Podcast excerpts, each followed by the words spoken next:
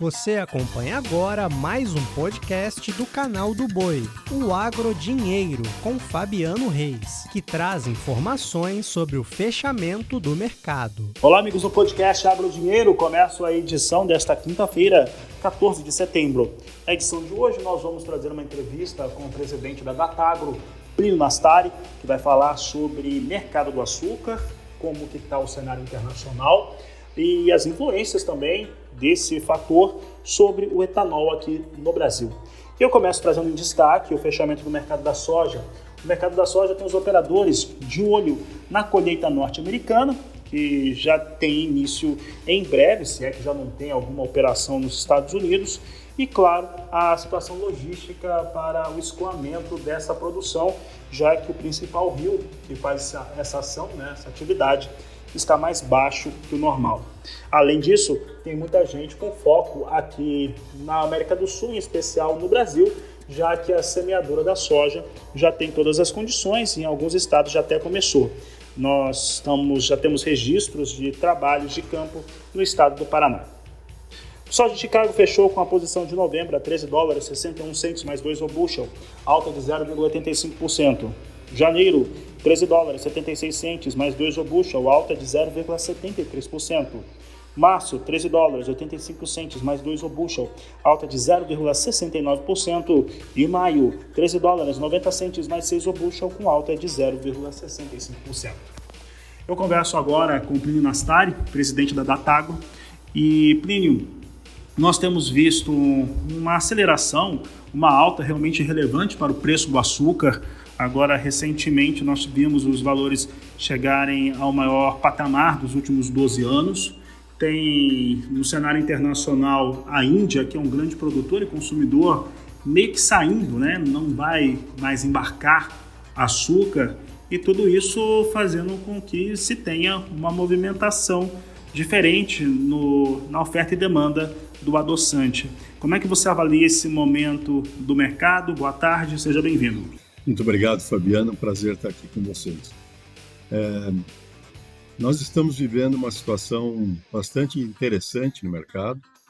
É, os efeitos climáticos da anomalia El Ninho estão sendo sentidos de forma bastante sensível na Índia e na Tailândia, também no México, nos Estados Unidos, afetando e reduzindo a expectativa de produção nessas geografias para a safra 23-24 que se inicia agora em 1 de outubro nesses países.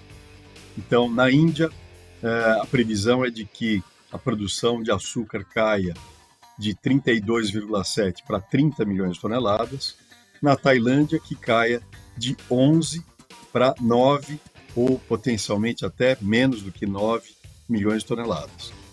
É, reduções também no México, nos Estados Unidos, em menor proporção, mas tudo isso é, quando a gente olha o conjunto de 122 países que nós monitoramos, é, resulta numa expectativa de déficit no ano comercial 23-24 de cerca de 3 milhões de toneladas. Esse déficit ocorre apesar do esforço no Brasil em cobrir esse déficit. Os produtores estão fazendo o possível para otimizar a produção de açúcar nós estamos prevendo é, um aumento de produção de açúcar significativo na região Centro-Sul e na região Norte-Nordeste, reflexo dos preços de açúcar mais vantajosos do que os preços do etanol. Então, Nova York ontem chegou a testar 27 centavos por libra-peso. Nesse momento, continua próximo de 27, primeiro futuro, e o segundo futuro, março de 2024. Uh, enquanto que o preço do etanol hidratado aqui no Brasil uh, demanda uma remuneração abaixo de 15 centavos por libra-peso açúcar cru equivalente. Então, são esses preços relativos que fazem com que o produtor brasileiro se sinta estimulado a uh, produzir um mix mais voltado para o açúcar, mas apesar desse esforço, não está sendo capaz de é, zerar o déficit mundial é, para esse, esse ano comercial. Plínio, é, em relação, por exemplo, à Índia, né, a Índia que tem consumo extremamente importante de açúcar, eles precisam dessa produção deles. Existem algumas sinalizações que possam suspender a, os seus embarques, as suas exportações feitas pela Índia. Isso deixa o mercado talvez um pouco mais nervoso. O quanto disso pode ser concretizado e que, o que isso pode significar para os preços, já que a motivação, trazendo aqui para o Brasil, a motivação na produção e até o mix ser mais açucareiro nesta safra, ele já existe. É, esse efeito já está sendo precificado. É, o governo indiano anunciou que não deverá considerar qualquer autorização por cota de exportação de açúcar até o final desse ano. É, e, é, portanto, o mercado não está contando com volumes significativos é, de açúcar sendo exportados pela Índia nesse próximo ciclo. É, talvez a Índia exporte é, o açúcar que é reprocessado nas refinarias costeiras, que é importado principalmente do Brasil. É, mas é, não mais do que isso, que representa cerca de 2, 2,5 milhões de toneladas. Plínio, agora pegando essas informações, esse cenário global, os preços internacionais muito atraentes e a, o cenário que nós temos aqui no Brasil. Trazendo aqui para o Brasil, nós temos visto o barril do petróleo, no, também no cenário internacional, mantendo ali uma marca de 85, 86 dólares por barril. Vimos o combustível internamente, principalmente a gasolina, estou focando mais nisso, é, subindo recentemente aqui no país e o etanol ficando mais competitivo na maior parte dos estados brasileiros. Não vou conseguir pontuar em quantos estados está mais competitivo, mas hoje é a maior parte da nação está mais competitivo o etanol. E aí, quando eu olho para as usinas, eu tenho que pensar nesse mix, né? e é um negócio, então vai se optar por aquilo que tenha uma, um melhor impacto de rentabilidade. Esse mix começa a ficar mais importante, não só para quem opera no agro, mas também para a população interna aqui de uma maneira geral. Nós podemos ver é, uma produção de etanol sendo reduzida frente às estimativas iniciais?